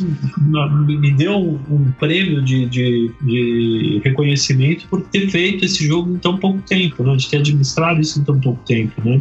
Eles tinham feito uma programação de três meses e a gente fez em 20 dias. Né? Uhum. E tanto Você adiantou muito a receita. Pô, dois meses de adiantamento de receita. Isso é espetacular. Então, isso ó, não era só eu, né? Era toda a equipe que já estava assim, é, é, fazendo adaptações, já tinham já o know-how, né? E já estava trabalhando muito bem com isso. E a gente trabalhava muito alinhadinhos, assim. Então, nós éramos uma equipe muito coesa, né? E foi aí que a gente estava ficando injuriado. A gente queria fazer um jogo do zero. Queria, queria fazer um jogo nacional, um jogo nosso, né? E foi que, de repente, chegaram pra gente e falaram assim, ó, vocês querem fazer um jogo nacional? Claro que queremos. Então tá bom, a gente vai fazer. Eu falei, porra, é mesmo? É, putz, que legal. Que, qual o personagem, né? Vai ser o pica-pau. Nossa, Imagina a euforia, né? Ô, Alexandre, só interromper rapidinho. É, o, o pica-pau, ele já foi depois daquele 21, né? Você participou desse cartucho também? participei, eu fiz quase, eu criei os personagens, né? Porque ele também foi do zero, né? Foi, foi. Mas Aham. assim, é, isso foi um game assim que eu tenho vergonha de falar desse game. Ah, que isso? Não, não, não. Juro, porque é, É do quando Master? É do Sim, Master. sim. é, quando falaram que a gente ia fazer esse jogo, eu falei, pô, legal, mas 20 jogos, né? Vão ser jogos. Como é que vão ser esses jogos? Ah, daí o pessoal já veio e trouxe o script pra mim, o, o briefing, né? Eu falei, não, isso não, ninguém vai comprar isso, né? E, putz, foi feito. E a gente, funcionário, não escolhe, tem que fazer, né? Ele era E- brinde, né, cara? Ele vinha junto com o Master, né? Nem tinha caixa própria, nem nada. Mas é um. É, eu tenho que admitir, é um lixo. É um. Ah, eu gosto, cara. Tem uns joguinhos que eu gosto do ratinho e tal. Então, o Ratinho foi, foi um personagem que eu que fiz. Aham, Eu criei aquele Ratinho. O, bacana, o- bacana. E ele, Mas, deve, assim- ele deve ter servido pra pra vocês poderem conhecer um pouco, né? Do desenvolvimento do zero, né? eu acho que não, cara. Porque, assim, o, o, o- eu acho que não, não. Eu posso dizer pra você que não. A gente já tava desenvolvendo o pica-pau já fazia muito tempo. Ah, entendi. Entendeu? O 21, ah, enquanto o pica-pau ele ainda estava sendo produzido, o 21 foi depois. Ele foi lançado. É, é que daí a gente fez muito rápido o 21. E daí o que aconteceu? Falaram pra gente que a gente ia fazer o pica-pau. A gente ficou muito empolgado, mas depois de cinco minutos a gente ficou desesperado. Porque a gente não tinha a menor ideia de como se fazer um videogame do zero. A gente tinha. É, ainda tinha que trabalhar com coisas novas, por exemplo, vocês desenvolveram o level design, né? Tornar aquela fase divertida, desafiadora na medida certa. Exato, e não, e a gente não sabia nem por onde começar. Então foi daí que a minha experiência experiência é, em ter trabalhado com animação é que veio trazer toda a metodologia que a gente iria aplicar posteriormente. Porque a gente não tinha ideia de como fazer o videogame e a ideia que veio foi vamos fazer o videogame baseado em como fazer uma animação. A diferença é que você interage com a animação, com, a, com o videogame, e a animação não. Então, daí a gente partiu pro roteiro, é, do roteiro a gente pulou pro, pro storyboard, que na época a gente chamava de memory map, e, e daí por diante, no processo do, da animação, foi se tornando o processo de videogame. Tanto na parte de parte técnica quanto na parte de programação. Enquanto o pessoal de programação é, trabalhava com quadrados, né? Iam fazendo o jogo com quadrados e não o personagem, a gente é, ia trabalhando na, nos desenhos de tudo, né? Uhum. E foi um grande desafio também. Ele tem um o pica-pau, né? Ele tem um estilo visual bem diferente dos demais jogos que a gente tá acostumado a ver, né? Ele, ele é um jogo bem, bem, como eu posso dizer, é, é, é graficamente diferente. Eu não sei se o JP consegue me entender ou, ou, você. Ele, ele não tem o mesmo estilo visual que a gente vê na Mônica, que foi uma adaptação. Ele é um jogo, ele é um jogo. As cores são mais vivas, dá pra Isso, ver. isso aí. Ele tem e parece que ele é mais arredondado, né? Ele ele saiu um pouco do quadriculado do pixel art e ele ele parece ser mais arredondado. Ele é, parece que ele é pensado como um desenho, né? Com umas formas arredondadas. Não sei se não sei se só eu tive essa impressão ou se isso foi proposital. Não, isso foi proposital. A gente estava tentando buscar o desenho animado o máximo possível. Tem né? cara de desenho mesmo. Tem cara de desenho, exatamente. O cachorro, né, dele ali, aquele cachorro narigudo, que de repente ele é fofinho, de repente ele abre aquele bocão pra, pra é. morder. É do cacete, cara, esse jogo. É, então, a gente, é, é a gente tentou fazer. É, é, eu vou explicar um negócio pra vocês. O, o meu departamento, né, o departamento. Uh, a, gente era, a gente era gerenciado pela Vivian Navarro, que, era uma, que é uma pessoa, assim, uma também supervisionária, assim. E ela sabia que o departamento tinha que ser um departamento livre, absolut, absolutamente livre, para a gente ter liberdade de criar, de, de, de, de é, ter novas, é, de ter é, intenções de gags, porque a gente não podia ser um departamento. Era um departamento que falava de tecnologia, então tinha que ser um negócio diferente do tradicional. Os, uh, veja bem, a gente está falando de uma empresa de brinquedos tecnológicos, mas se você entrasse no administrativo da Tectoy, parecia uma biblioteca, era um silêncio assim Caramba. gigante. Caramba. Né? E, diferente do que é hoje uma empresa. Né? Hoje uma empresa é um falatório constante. Não, lá era realmente silêncio. Né? E o, o, a nossa área, que era a área de desenvolvimento, era, é, era diferente. As pessoas comentavam e falavam mal da nossa área em função de nós sermos muito extrovertidos. Barulhentos, né? Barulhentos. A gente fazia é, pegadinha um com os outros. que legal. Porque isso, e eu alimentava isso para exatamente a gente colocar isso nos videogames. E provavelmente uhum. vocês eram aquela área, só para traçar o perfil, que tipo, o, o trabalho não ter, o, horário não terminava, o trabalho não terminava no horário, né? Tipo, se precisasse, vocês varavam a noite trabalhando, né? Diferente Olha, das outras áreas que deu 5, 6 horas. Eu cara, tinha pessoal levanta. que estava de noite e alguns eram já casados. Não, então, claro, claro. Esse pessoal, assim, eu, eu acho que o único que realmente ficava até as duas, três da manhã todos os dias era eu, assim. Mas você já era casado? Eu, eu não, não. ah, então era por isso. É, e eu, e eu gostava muito do que eu tava fazendo. Então, as primeiras experiências em, em 3D Studio, eu comecei a, a, a trabalhar na Tectoy. Então, é, muito disso, assim, levava muito tempo. Às vezes, para renderizar uma animação de, sei lá, 3, 4 segundos, demorava 3, 4 horas. Né? Caramba. Cara. E, e, é, e hoje o que a gente faz com o celular demorava horas fazer no computador, né? E, então, assim, eu, eu, a gente ficava muito tempo no departamento. Mas o que é interessante era isso. Assim, era, era um clima muito gostoso, né? Porque as pessoas tinham um grau de amizade muito próximas umas das outras, né? E a gente brincava muito uns com os outros e a Vivian permitia isso, dava essa liberdade, né? Ela sabia que isso ia reverter depois em gags, em trabalhos é, é, voltados pro game, né? E isso acontecia direto. Então, essa, essas, é, essas gags colocadas nos, no, no game de, de fazer o cachorro abrir a boca é, de forma exagerada, isso era uma característica do Walter Lantz, né? E a gente passou isso pro game e, e, e tentou fazer isso o, é, o mais próximo da animação possível, né? Então é muito bem observado por você, Rafa, o, o ele ter essa, essa, essa qualidade gráfica, é, ele ter essa intenção de estar próximo do, do, do desenho animado. Né? E, e, e, aí, voltando ao pica-pau, né?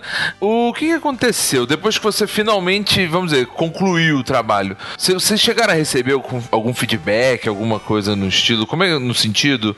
Como é que foi a recepção do primeiro jogo nacional, né? O, o, a recepção pela imprensa foi ótima, né? A recepção nas vendas foi muito boa. A, a recepção da imprensa foi mediana. Você já tinha já nessa época você já tinha um pessoal especialista dentro das revistas que eram muito criteriosos, né? E é, o que as pessoas esqueciam é que era o primeiro desenvolvimento, nacional, né? É. Ou seja, a gente estava saindo do zero e tinha tirado sangue de pedra, né? Exatamente. É, e as pessoas estavam nos comparando às equipes é, da SEGA, da japonesas, Disney. né? Fazendo ah, isso há anos. Não, é, exato. E assim, não só isso, uh, uh, o departamento de design da, da, da SEGA para um jogo tinha 200 pessoas. Vocês tinham quantos? Nós tínhamos dois. Dois? Caramba. Caramba, dois.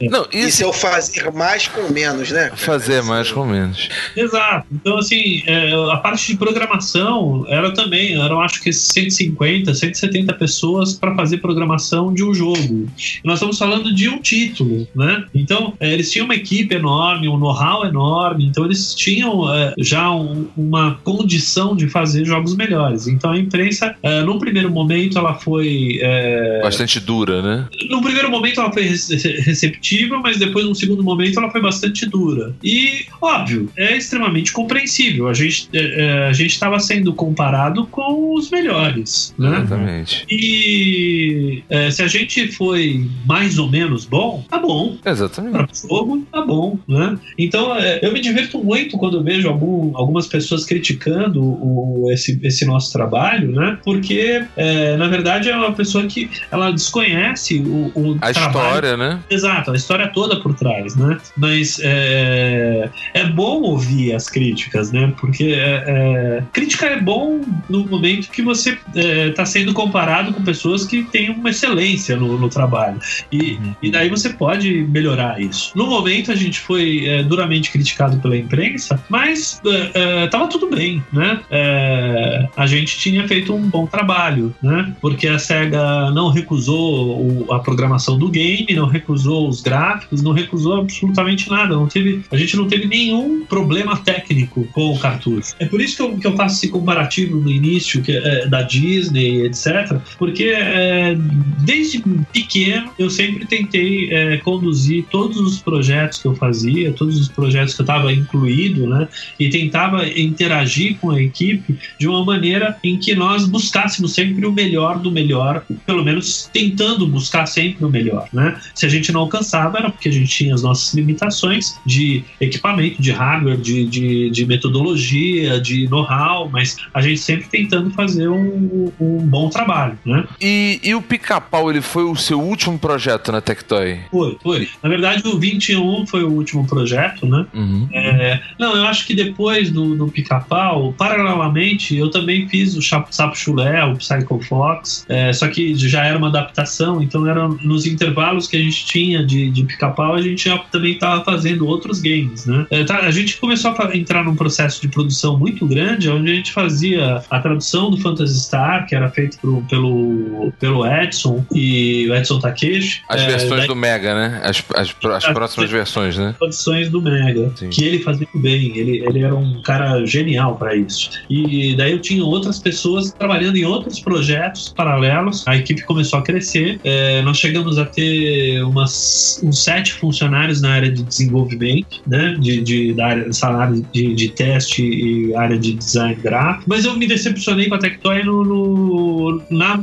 no desenvolvimento do pica-pau. Mas por quê? Por que, que foi isso que fez você sair da Tectoy, então? Eu saí. Eu tinha. E foi por ideologia, né? Eu, antes de começar a. a- quando quando a gente descobriu que a gente ia fazer o, o jogo do pica-pau, eu falei: olha, eu quero buscar uma, uma orientação técnica, né? De como o videogame pode ser colaborativo com a criança. Porque havia uma preocupação muito grande na época de o videogame ser nocivo para a criança. E eu queria reverter isso, né? E daí eu procurei uma pedagoga, procurei uma psicóloga e uma psicóloga pediátrica. E daí conversando, tendo eh, várias conversas com elas, eu cheguei, a- nós chegamos à conclusão de que o- o- os personagens eles não precisavam ter eh, essa coisa pueril de ser eh, exclusivamente o mal contra o bem, porque isso ocasionava um grande problema de interpretação para as crianças, né? E por que isso? Porque nem todo mundo, ninguém é só mal e ninguém é só bom Sim. todo mundo é mal e bom dependendo da circunstância. E é, é, um dos problemas que a psicóloga me apontou é que tinham assim crianças que sofriam muito porque, por exemplo, o pai era alcoólatra, tinha uma doença, um vício em alguma coisa e pô, ele era o mal e a criança ela não conseguia é, é, entender muito bem isso, né? Uhum. Então, se você tivesse um videogame que pudesse é, não trabalhar isso dessa forma tão extremista e é, houvesse uma, uma conversa entre os personagens e os personagens fizessem amizade novamente, isso tornaria, quebraria esse lado é, negativo do videogame, de fazer o mal e o bem, e o bem vai lá e destrói o mal, né? Se enfrentavam até a morte de um deles, né? Exato. Então, assim, é, é, se a gente fazer fizer uma análise rápida, né? Quem que tá certo? Os Estados Unidos ou o Iraque? O Iraque acha que tá certo, os Estados Unidos acham que tá certo.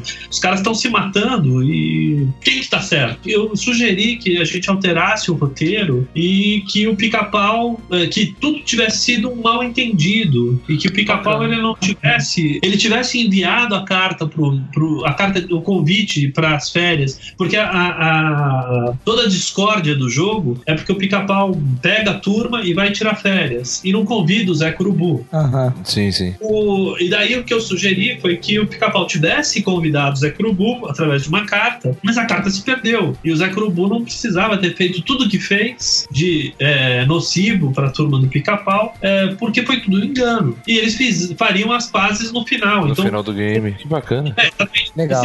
Game é, é, seria o primeiro game que não seria politicamente incorreto. Seria um game politicamente correto, né? Acontece que é, o pessoal de marketing é, foi muito duro comigo. Cara, Eles acham absurdo o que eu tava falando e que o Walter Lands nunca aprovaria isso porque o Zé Curubu sempre é o vilão e ele sempre seria o vilão. E na época eu até aleguei, eu falei assim, olha, tem vários episódios, né? Do. do... Pô, eu lembro de um agora, que eles brigam pela menina, no Sim, final eles choram final juntos eles choram juntos abraçados. É, eu lembrei exatamente desse. Então, e tem vários outros que eles, eles fazem amizade no final. Sim. sim. Aham. Tinha certeza absoluta que o Walter Lands ia aprovar. Eu dei essa argumentação e eu fui. é, Foi ignorado, né? ah, eu meio que sofri um, um- assédio moral, assim. Uhum. Mas na época não existia isso, né? Então eu fui um, um pouco ridicularizado pelo, por, por um, um ou dois funcionários lá do marketing, que eu não quero falar o nome, e eu fiquei muito.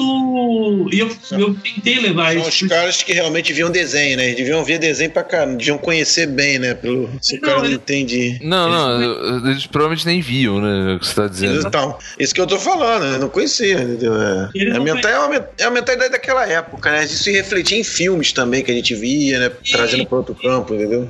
É, é, na verdade, assim, eu fiz um estudo junto com esses profissionais de, de- de, eh, pedagogia e de de, de psicologia é, pediátrica é, por quase três meses e eu fiz um relatório e isso foi jogado no lixo. É, o problema é que você fez todo um, um estudo, um trabalho, uma pesquisa com profissionais da área, né, para embasar o que você queria. Exato. E não adiantou, né? E não, não foi me dado a, a- a atenção. Então eu fiquei magoado, né? É, então foi uma ideologia e fiquei magoado por isso. E eu falei assim: olha, eu não quero participar de uma empresa, não quero mais participar de uma empresa que não se preocupa com o seu cliente final. E deve ter sido uma dor muito grande, porque você fala ainda com muito carinho da Tectoy, né? Daquela Pra- antiga Tectoy, né? Eu, assim, eu, eu, eu posso dizer que, assim, eu amo essa etapa, essa, essa fase da minha vida, eu amo a Tectoy, mas eu fiquei muito chateado com os profissionais que lidaram com esse, com esse, que lidaram com esse caso, e eu fiquei magoado e eu falei, olha, eu vou sair da Tectoy. E daí eu comecei a arrumar, um- um-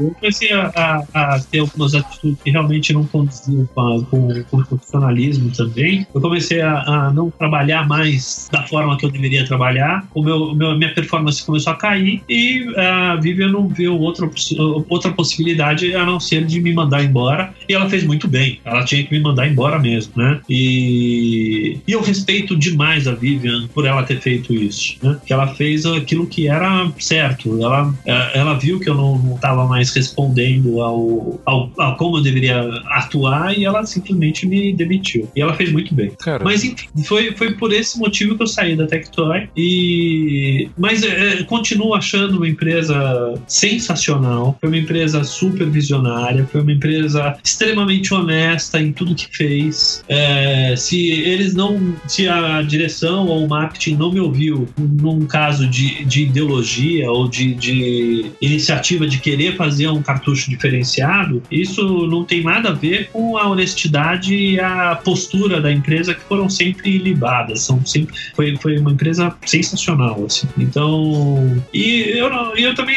exigia é, é, essa postura da Tectoy. Foi uma coisa meio imatura da minha parte. Eu tinha 23, 24 anos. Eu não podia ter exigido isso. Eu tinha que ter construído isso, né? Entendi. entendi. É, Eu exigi isso, né? Foi uma coisa meio anárquica, assim. A, a vida é uma negociação, né, cara? E às vezes quando a gente é muito novo, a gente, a gente não a gente consegue acha que não, isso. é verdade. E aí eu, eu realmente falei assim, olha, eu acho que pra mim já deu, eu quero fazer novos projetos. E eu, daí eu montei a minha empresa, né? É, eu saí da Tectoy, eu montei a minha empresa porque eu vi uma lacuna no mercado, que era a- essa parte digital, onde as pessoas ainda eram muito é, análogas, né? E eu comecei a produzir material digital, então softwares, aplicativos e games corporativos. Então, desde que eu saí da Tectoy, eu continuei fazendo é, algo similar ao que eu fazia na Tectoy, só que com voltado para o meio mercado corporativo. É, é a Digital Design, né? Você abriu, você abriu a Digital Design assim que saiu da Tectoy. É, um pouquinho depois. Foi, eu saí da Tectoy em 95, 96. Eu fiz um trabalho é, de freelancer para um artista gráfico, para um pintor abstrato chamado Ian Nelly. É, e depois que, é, depois que eu saí, que eu terminei esse trabalho, daí eu, eu montei a Tectoy, que foi em 97. Ah, você chegou a voltar a to- a Ah. Tectoy? Não, desculpa. desculpa. É, eu fiz o trabalho pro Ianelli, né? Que é um artista gráfico, que é um, é um pintor, e daí eu montei a Digital Design Ah, em 90. Nossa. E, e, e a Digital Design, é, eu cheguei a, a pesquisar o, o- o que você faz lá. Parece que, eu, não sei se ainda hoje, mas você continua trabalhando um pouco com desenvolvimento de games, né? Mas pro mercado farmacêutico, não? Exato. Então, assim, o, o- basicamente a gente faz jogos corporativos, né? Ah, é, um, grande, um dos nossos grandes é, é, mercados são os jogos corporativos. Ou seja, a pessoa, ela, a- o profissional tem que fazer um treinamento e geralmente são, é, são é a indústria farmacêutica que ela tem um material é, complicado e difícil de passar para pessoas leigas. Então a gente faz um material didático com, intera com interação para que as pessoas possam jogar, aprender e, é, com isso, é, ter uma maior compreensão de todo o material que eles têm que passar, todo o conhecimento que eles têm que passar. E isso a gente usa ferramentas de gamificação para fazer. Então, Mas, é- mas- mas são games mobile? Uh, como- porque como é que funciona? É jogo de computador? Óbvio que em 96 você não tinha tanta tecnologia. Em 97 você não tinha tanta tecnologia assim. Sim. Mas depois começou a entrar a internet para valer e a, e a gente começou a, a, a trabalhar com outras tecnologias. Hoje em dia a gente faz game para o que, o que o cliente quiser. Entendi. E nós, tam, e nós estamos com um projeto é, é, da, da Digital, né? Que é um game é, efetivamente sustentável. Que, assim, infelizmente eu ainda não posso falar para vocês o que, que é, porque eu ainda estou em negociação com algumas pessoas para tentar colocar esse jogo no mercado. Sem Mas eles- problema, sem problema. Ele tem uma fase, ele já, ele já tem uma fase, ele já, ele já tá construído, ele foi construído em Game Sala, né, que é uma engine para videogame, e, mas ele vai ser é, programado, é, no final ele vai ser programado ou em Unity ou em Game Maker. A gente, Hum, bacana. Então, então assim, assim que ele sair, né? Você pode divulgar pra gente, a gente também divulga aqui. É óbvio que eu vou divulgar para vocês. É, é, assim que ele sair, vocês vão, vocês, a Warp Zone e outros colegas nossos, vocês vão ser os primeiros a saberem de, de- desse lançamento. E ele é um game, para você ver como a- a- ainda a nossa intenção de fazer um game é, político, politicamente correto é, ainda vigora, né? É, por quê? Ah, ah, eu, eu tenho consciência de que o, o videogame ele não é só uma ferramenta de entretenimento, ele é uma ferramenta é, maravilhosa de comunicação. Sim. Sim. Então, eu acho que o videogame, ele, ele, ele tem, a, eh, principalmente com esses conceitos de gamificação, ele tem a possibilidade de fazer com que as pessoas aprendam mais facilmente. Sim. Então, o videogame ele consegue é, ensinar, a gente tem como obrigação e responsabilidade, nós desenvolvedores, fazermos games é, que sejam politicamente corretos. Veja bem, eu não estou falando que os jogos que não são politicamente corretos não devam ser feitos. Não, não, de maneira nenhuma. Não é Eu não tô- Tu tá falando de abrir uma outra opção também, entendeu? Exatamente, exatamente. Alexandre, eu vou dar um exemplo, que eu tenho um amigo que é fisioterapeuta, né? Ele nem é muito focado em games, não, tá? Ele, ele de- dentre todos nós aqui, eu acredito que ele seja o que menos jogou videogame na vida. Mas você vê a importância do videogame, ele trabalha com fisioterapia geriátrica. E ele tem um projeto pra, muito bacana, para ele utiliza o Wii. Você conhece o Wii, aquele do controle de movimento da Nintendo? Sim, Então, ele utiliza o Wii, muitos jogos de Wii, eh, aquela balança e tudo mais, para fazer os exercícios de fisioterapia com o pessoal eh, da terceira idade. E um ponto Uhum. que ele me conta é que, assim, é, uma coisa que todos falam é que quando ele começa a levar isso para casa, e aí o, o, o senhor, né, o, o, idoso, vai lá e compra um Wii para poder praticar em casa, ele cria uma interação com o neto. Então, assim, é um negócio muito bacana, né? A Nintendo ela tem ainda bastante essa preocupação, né, com os personagens e tudo mais. Ela tenta manter os jogos dentro do politicamente correto, dentro da medida do possível, obviamente. É, e, e isso é muito bacana porque ele vai tratar um possível, uma possível doença, né? Um, um- alguma coisa que precisa de uma fisioterapia, e ele ainda vai criar, vai, vai, vai, é, fortalecer os laços com o. com aquele neto, né? com outras gerações. de outras gerações. O avô provavelmente nunca jogou videogame. E o videogame que o neto joga eh, provavelmente deve ser um PlayStation, um, um PlayStation, um Xbox.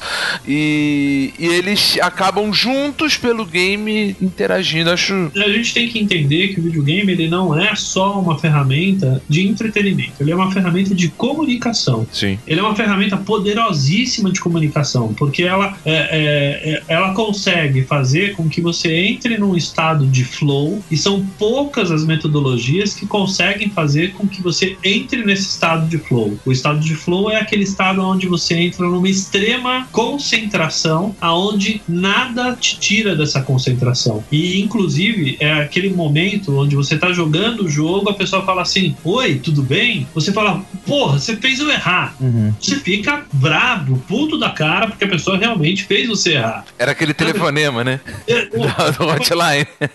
é aquele, é- é- é aquele momento em que você tá tão concentrado que é, você tá absorvendo as, as, informações de forma intensa. E se existe, é, e quando a pessoa chega para você e fala assim, oi, tudo bem? Ela tá te tirando desse estado. E é por isso que você às vezes erra exatamente o seu procedimento que você iria acertar. É porque você quebra esse momento de extrema concentração. O videogame, ele vai ser, ele será, escutem o que eu tô falando, ele será a, a ferramenta que vai ser utilizada na escola para ensinar as futuras gerações. Verdade, eu, eu, eu acredito nisso. Porque, assim, é a única maneira. É, é, eu fiz um estudo na área de gamificação que mostrava que as, a, a, na, na década de 90, não, em, em, na década de, de, acho que de 60 ou 50, foi feito um estudo é, a respeito de quanto tempo uma criança ou um, um adolescente é, podia se concentrava, conseguia se concentrar para absorver alguma informação. E isso foi determinado que eram 50 minutos. Por isso que as aulas elas, elas eram formatadas em 50 minutos, em né? tempos, de, tempos 50. de 50. Porque era, era o tempo que a, a, a, os adolescentes e as crianças conseguiam se concentrar em um assunto só. Acontece que esse tempo foi passando, a tecnologia foi, foi, foi aparecendo, as crianças foram, foram mudando e uh, na década de 90 esse tempo é, reduziu para 10 minutos. É a geração, a geração Y, né? É, vejam bem, é, não, não, não, não pensem que a televisão não estava é, ciente disso, porque se você for observar, o, os tempos de, de, de, propaganda eram de aproximadamente 10 minutos. 10 minutos, é verdade. É e 10 minutos um comercial, 10 minutos um comercial. E os curtas-metragens de animação também de 10 minutos. Verdade. Veja bem, ó, a, a, gente não está falando nenhuma, nenhuma coisa assim fora do, do comum. Os, tá? E até hoje, se você for ver os vídeos mais populares de YouTube, eles, eles giram entre 8 e 10 minutos. O Porta dos Fundos cresceu assim, né, cara? Tu pega o Porta dos Fundos, é um exemplo. Pequenos, né? É, é, só que, veja bem, isso tem reduzido. Hoje em dia, você não consegue é, dar um esporro no seu filho de mais de 5 minutos. 5 minutos, seu filho começa a olhar para o além. Exato. E as crianças estão conseguindo ficar menos tempo na sala de aula e prestar menos tempo, menos atenção no que os professores estão falando. Ou seja, os professores eles têm que ter uma dinâmica de aula muito mais intensa e muito mais dinâmica do que eles tinham há 10 anos atrás. Então, o que eu estou querendo dizer é que, assim, é, essa dinâmica na sala de aula, ela já está errada. Ela tem que ser repensada. E a forma de repensar é com o videogame. Porque o que acontece? Por que, que o videogame, ou as redes sociais, ou a internet, ela não tem limite de tempo? Por que, que as pessoas elas não elas ficam horas na rede social, horas jogando videogame e elas não, não, não, não têm esse limite de tempo? Exatamente porque você entra nesse estado de flow, você entra nesse estado de concentração extrema e é nesse momento que você está absorvendo a informação de, de forma livre. O que está sendo colocado lá, você está absorvendo. É, e, só, é... só completando o seu ponto, Alexandre, eu concordo contigo que eu tenho dois filhos aqui que sabem tudo já de história, Segunda Guerra, jogando. Exato.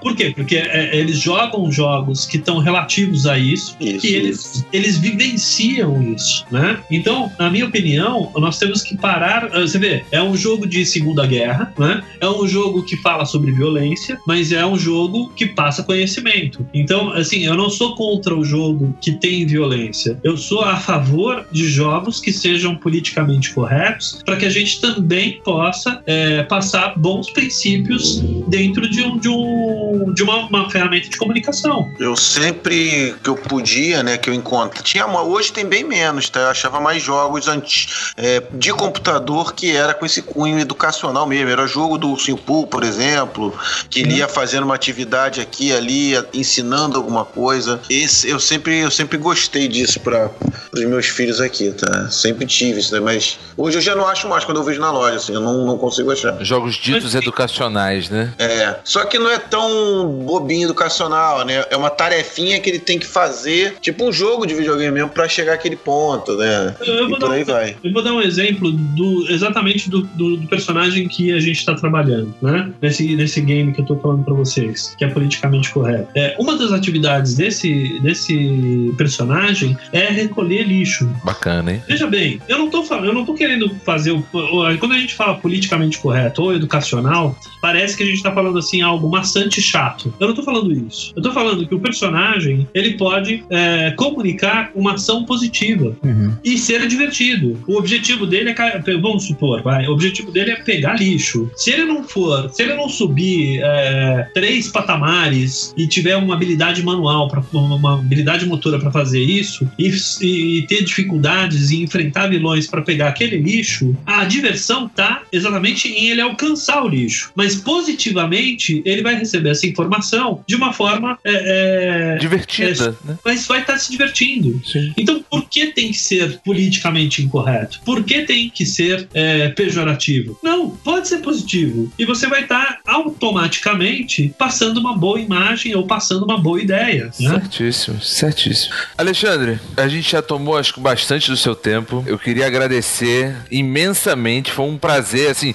Além de um prazer, cara, eu posso dizer por minha parte, porque aquele nerdzinho de 1991, 2, o ano. Eu não, não, não vou saber O, precisar garoto, pra o você. garoto que acreditava que o Sonic virava elefante.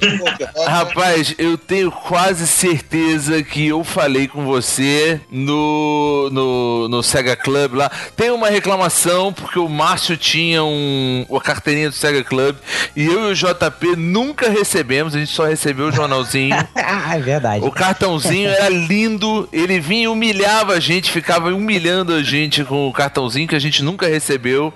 É brincadeira, obviamente, eu nem sei se você fazia é, gestão disso, Não, não mas foi uma época, cara, espetacular e, e para mim, tá, particularmente, é, é muito bacana ver é, que a pessoa que tá por trás disso é uma pessoa do bem, que tá aí buscando é, fazer jogos que não só divirtam, mas que também é, contribuam com a sociedade para que a gente possa ter um, um país melhor, né? Uma sociedade melhor, e, enfim, educar. Então, é, agradecer imensamente e, e te pedir que um dia você volte aí pra gente conversar sobre esse novo projeto aí quando você puder, fal puder falar. Mas o espaço é seu, se você quiser aí se despedir ou quiser falar mais alguma coisa também, a gente fica à vontade. A gente tá à sua disposição também. Olha, eu fico muito envaidecido e eu fico muito lisonjeado de ter é, participado desse podcast, de ter falado com pessoas geniais como são vocês três e dizer que também foi uma, uma, uma honra eu ter é, tido a oportunidade de, de fazer games para uma geração tão genial que foram a geração de vocês, que eu chamo de geração U, porque vocês, vocês fazem a ligação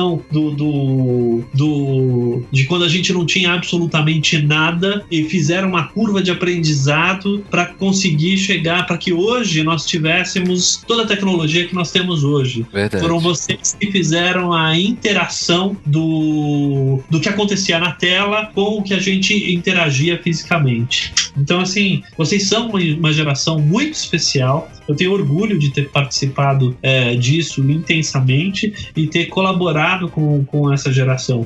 E tento colaborar com a geração de hoje e com as gerações que vão vir. É, mais uma vez, para mim é uma honra e eu fico extremamente é, agradecido pela oportunidade de estar é, participando do podcast de vocês. A gente agradece, cara.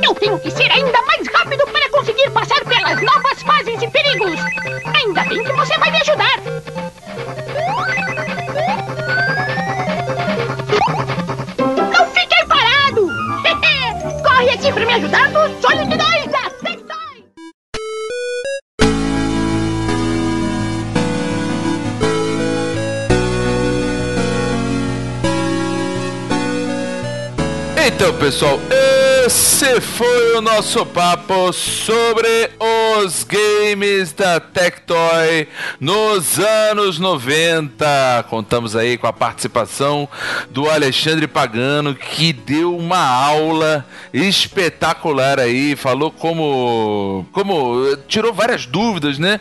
E matou Bastidores, bastidores, curiosidades. Então assim, foi sensacional. Ó, eu já falo aqui um dos um dos melhores casts que já gravamos até agora aqui no Vikings, hein? Pelo menos na minha opinião. Bem, vou passar a bola aqui pro meu amigo JP Moraes, para ele poder fazer a sua despedida, fazer o seu jabá lá, tanto do Versus quanto de todos os podcasts da casa lá do Warp Zone. Fala aí, JP. Ô, galera, primeiro deixa eu agradecer, né, a oportunidade que vocês me deram aqui de gravar com vocês mais uma vez, que são amigos já, né? E sempre me divirto muito. E de ter, cara, o contato aí com o Alexandre, né, cara? Porque é, faz parte da minha história, né, diretamente. É, e, cara, é o que você falou. É o podcast sensacional que vocês conseguiram fazer aqui hoje. E acho que vai contribuir muito aí com muita gente, né, que queria saber como é que eram os bastidores, como é que funcionava, né? E algo tão presente assim na infância da gente quanto o Tectoy. É, pessoal, é, quem gosta aí, quiser me acompanhar, é, eu faço podcasts na Warp Zone e no Versus. Pra acessar lá na Warp Zone, você vai em warpcast.com.br, tem todos os podcasts que a gente faz lá. E o Versus é o vspodcast.com.br. Inclusive, a gente falou um pouco aí sobre Tectoy e tal. É, a gente gravou com o Rafael também um episódio sobre Turma da Mônica e o Resgate, que vai sair pelo Warpcast. Então não deixe de acessar lá e conhecer. Terminou de ouvir aqui, já corre lá, escuta É isso também, aí. que a gente vai estar lá falando. Isso aí. É isso aí, meu camarada. Márcio Abreu, fecha o cast, passa a sacolinha e no final vamos dar Feliz Natal aí pros ouvintes, que já tá bem próximo aí. É, rapaz, foi um cast muito bom, muito legal. É, bastidores aí do mundo dos games. Eu não sou exatamente um gamer. Mas você jogou Mas- bastante na época da Tectoy, né, Joguei. Jogou muito. Eu tenho dúvida se você jogou Master System. Lá vem. Claro que eu joguei, Márcio. Eu, é, Muita dúvida se você Claro que jogou. meu irmão tem tinha. Não, eu tinha também. Vai começar. Claro que eu é joguei. irmão que, não- que a gente não deixava, vai estragar. Deixa de mexer que ele vai estragar. Joga o Atari, né? Joga o Atari, joga o Atari, joga o Atari que você tá fudido. Você falou isso, o Atari foi passado pra você Mas foi. quando o videogame, videogame novo chegou. Eu tenho certeza que você jogou. Mas eu chorava, Márcio. Eu, eu chorava, Márcio. Porra, quem chora, quem chora mama. quis falar na sua convidado pra não te deixar constrangido, mas Ah, sim. tá bom?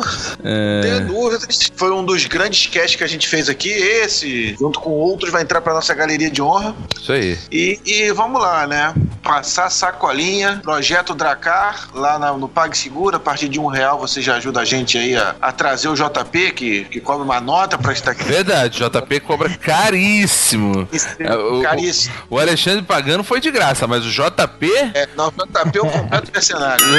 É,